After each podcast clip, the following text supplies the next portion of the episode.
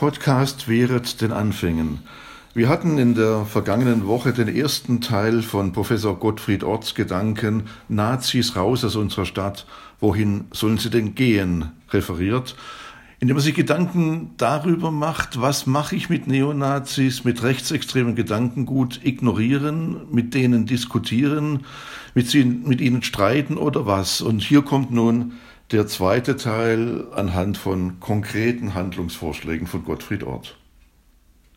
Obwohl es mir nicht zuerst darum geht, mit rechten oder faschistischen Kadern zu sprechen, will ich Ihnen eine kleine Geschichte aus dem Leben von Erich Fried erzählen, die Dorothee Sölle aufgeschrieben hat.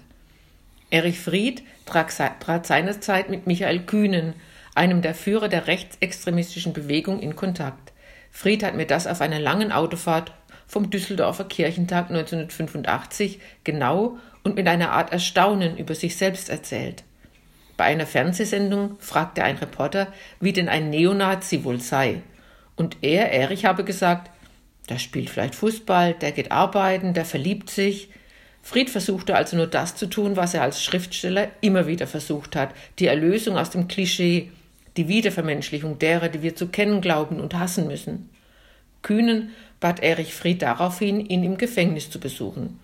Das tat er damals schon todkranke Dichter. Als erstes bot er dem Jungen das Du an. Auf die unter Neonazis weltweit verbreitete Behauptung Kühnens, die Sache mit den sechs Millionen Juden könne nicht stimmen, hat Erich Fried nicht mit Empörung und nicht mit Statistiken reagiert, sondern ganz anders. Er hat dem jungen Mann über seine Großmutter erzählt, die nach Theresienstadt gekommen sei und dort vor ihrem Abtransport noch gesehen wurde. Wohin sie transportiert worden sei, könne er auch nicht mit absoluter Sicherheit sagen, wohl aber, dass sie von diesem Ort nicht wiedergekommen ist. Ich vermute, Fried hatte Michael Kühn zu erklären versucht, wie sehr er seine Großmutter liebte. Er meinte jedenfalls, er habe Kühn damit nachdenklich, vielleicht auch selbstkritisch gemacht. Diese Entfeindungsgeschichte zwischen einem alten Antifaschisten und einem jungen Neonazi trägt seltsame Züge. Wie konnte ein so scharfsinniger Kopf wie Fried idealistisch und blind auf die Vernunftfähigkeit, die Menschlichkeit eines Verblendeten setzen? Es ging immer darum, Menschen zum Erbarmen mit sich selbst zu verhelfen, sie zu bekehren. Soweit Dorothee Sölle. Ich versuche eine weitere Antwort auf die Frage, wie ein so scharfsinniger Kopf wie Erich Fried idealistisch und blind auf die Vernunftfähigkeit, die Menschlichkeit eines Verblendeten setzen konnte. Vielleicht hat er es von Gandhi gelernt, der von sich gesagt hat, er habe keine Feinde und immer wieder neu auf die Vernunft und das Gewissen der Menschen gesetzt hat. Und er hat damit recht behalten, selbst wenn seine beiden Briefe an Adolf Hitler den Zweiten Weltkrieg nicht verhindert haben. Es geht, das machen Gandhi und Erich Fried, aber auch Martin Luther King und viele andere deutlich um Verwandlung, nicht um Exklusion und Trennung der vermeintlich Guten und Schlechten voneinander. Das halte ich gerade auch in unserer Alltagskommunikation für entscheidend. In Ihren und meinen Kontakten mit rechtsextremem Gedankengut und rechtsextremen Sprachformen geht es eben um Alltagskommunikation, meist um überraschende Kontakte oder überraschende Notwendigkeiten, sich einzumischen. Und dazu haben wir alle nahezu wöchentlich, wenn nicht täglich Gelegenheit. Wie funktioniert hier eine Kommunikation, der Wertschätzung ein hohes Gut ist? Vielleicht wäre Trennung von Person und dem, wie sie aussieht, wie sie riecht, was sie denkt oder nicht denkt, tut oder nicht tut. Das ist der erste entscheidende Punkt, denn so wahre ich die Würde des oder der anderen und werde selbst frei zu reagieren.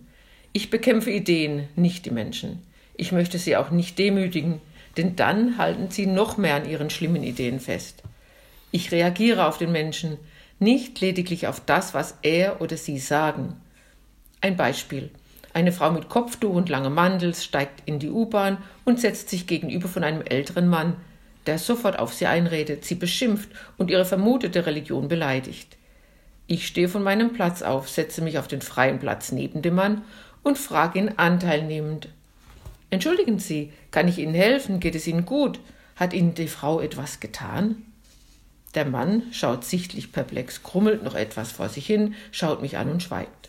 Die Frau steigt an der übernächsten Station aus und lächelt mir zu. Eine paradoxe Intervention. die nur dann überhaupt möglich ist, wenn ich den Mann trenne von dem, was er sagt, sonst bleibe ich schlicht und einfach darauf fixiert. Ernst nehmen.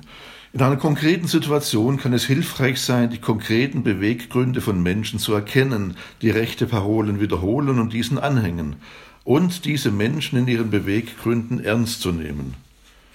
Wenn ich die Menschen nicht ernst nehme und sie als Spinner oder schlicht für dumm erkläre, suchen sie sich jemanden, von dem sie sich ernst genommen fühlen.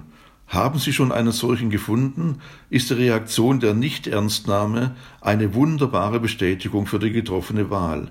Denn außer XYZ versteht mich ja eh keiner. Connection before Correction. Bedürfnisse. Kritik setzt Beziehung voraus. Beziehung kann ich herstellen mit jedem Menschen, egal wie er sich verhält. Ich kann jede Frau, jeden Mann, jedes Kind und jeden Jugendlichen verstehen. Verstehen heißt nicht einverstanden sein.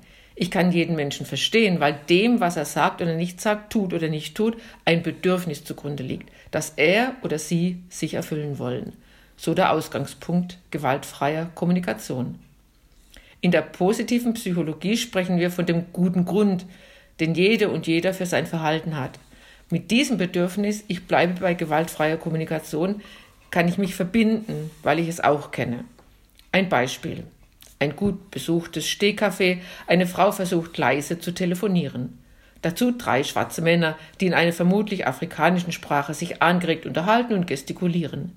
Die telefonierende Frau versteht kaum ihr Gespräch, wirkt zunehmend genervt, bis sie die drei schließlich laut anspricht und sagt Könnt ihr nicht wenigstens Deutsch reden? Wegen Leuten wie euch hat mein Sohn keine Arbeit mehr. Die drei Männer setzen ihr Gespräch fort. Die Frau gibt entnervt ihr Telefongespräch auf. Monika sagt zu ihr, ist es verunsichernd für Sie, wenn Sie Leute hören, die Sie nicht verstehen? Ja, entgegnet die Frau ruhig. Sie fragt weiter, kann es sein, dass Sie besorgt sind, dass Ihr Sohn keine Arbeit findet? Die Frau beginnt zu weinen. Als die Tränen getrocknet sind, sagt sie entschuldigend, ich hab's ja nicht so gemeint, aber manchmal ist alles so schwer. Die beiden Frauen reden noch eine kleine Weile. Monika hat die Frau am Telefon und in ihrer Reaktion auf die drei Männer erlebt und sie reagiert nicht belehrend oder beschuldigend, sondern sie hat gefragt, Empathie gezeigt und mögliche Bedürfnisse und Gefühle angesprochen. So wurde nach der Verbindung zwischen den beiden Frauen über die empathische Ansprache von Gefühlen und Bedürfnissen möglich, über das, was die Frau gesagt hat, zu sprechen. Diese war im Nachhinein selbst über ihre Wortwahl erschrocken. Attraktive Ehrlichkeit. Wir alle wollen ehrlich sein. In gewaltfreier Kommunikation gibt es eine Differenz zwischen unattraktiver und attraktiver Ehrlichkeit. Ich bleibe bei dem Beispiel im Stehkaffee. Nehmen wir an, die Unterhaltung zwischen Monika und der Frau wäre, nachdem die Beziehung hergestellt war, noch einmal auf die beiden Sätze der Frau zu den drei Männern gekommen. Die Frau sagte, könnt ihr nicht wenigstens Deutsch reden? Wegen Leuten wie euch hat mein Sohn keine Arbeit mehr. Unattraktiv und ganz ehrlich hätte Monika da sagen und damit ihrem Ärger Luft machen können. Also, diese beiden Sätze sind ganz schön ausländerfeindlich. Wahrscheinlich wäre die Frau in eine Verteidigungsposition geraten oder sie hätte sich schuldig gefühlt. Beides schlechte Ausgangspunkte für die Fortsetzung des Gesprächs. Attraktiv und ebenso ehrlich hätte Monika sagen können, was ihr wichtig ist. Zum Beispiel, mir ist die Gleichheit und die gleiche Würde aller Menschen wichtig. Daraufhin wäre eine Antwort möglich gewesen wie, ja, wissen Sie, mir ja auch, deshalb bin ich ja so erschrocken, dass mir so etwas rausgerutscht ist. Solche Kommunikationsformen die Würde der Person achten, den anderen die andere ernst nehmen, erst Beziehung herstellen und dann Kritik äußern, sowie attraktive Ehrlichkeit können gelernt werden. Groß geworden sind wir mit ihnen in unserer Gesellschaft in aller Regel nicht. Und ein letzter Gedanke? Auch dort, wo einem die Meinungen nicht passen, gilt es, konsequent in demokratischen Verfahrensweisen zu bleiben. Zu demokratischen Verfahrensweisen gibt es meines Erachtens nach keine Alternative. Das heißt, es geht um den Kampf um Mehrheiten jenseits rechtsextremer und rechtsradikaler wie faschistischer Positionen innerhalb der AfD und darüber hinaus. Sich daran zu beteiligen, halte ich für eine Pflicht aller Menschen in einem demokratischen Staatswesen, nicht lediglich der Parteien. Diese Arbeit beginnt im Alltag, in Schulen, Universitäten, Betrieben und staatlichen Organisationen, insbesondere in solchen des Sicherheitsapparates, wo wir dringend eine repräsentative Untersuchung nicht lediglich innerhalb der Polizei und der Bundeswehr, sondern ebenso innerhalb der Geheimdienste brauchen. Wenn rechtsextreme Ansichten bzw. gruppenbezogene Menschenfeindlichkeit bis in die Mitte der Gesellschaft reichen und ein Potenzial zwischen 20 und 25 Prozent ausmachen, so gibt es keine plausiblen Gründe dafür, dass dies in bestimmten Berufsgruppen anders sein soll. Solche Kommunikationsformen können gelernt werden. Groß geworden sind wir mit ihnen in unserer Gesellschaft in aller Regel nicht. Das war Teil 2 der Gedanken von Professor Gottfried Ort. Nazis raus aus unserer Stadt, aber wohin sollen sie denn gehen? Und wir freuen uns schon sehr darauf, ihn hoffentlich bald bei unseren Kaffeehausgesprächen dann live ins Kaffeehaus Hagen nach Heilbronn einladen zu können.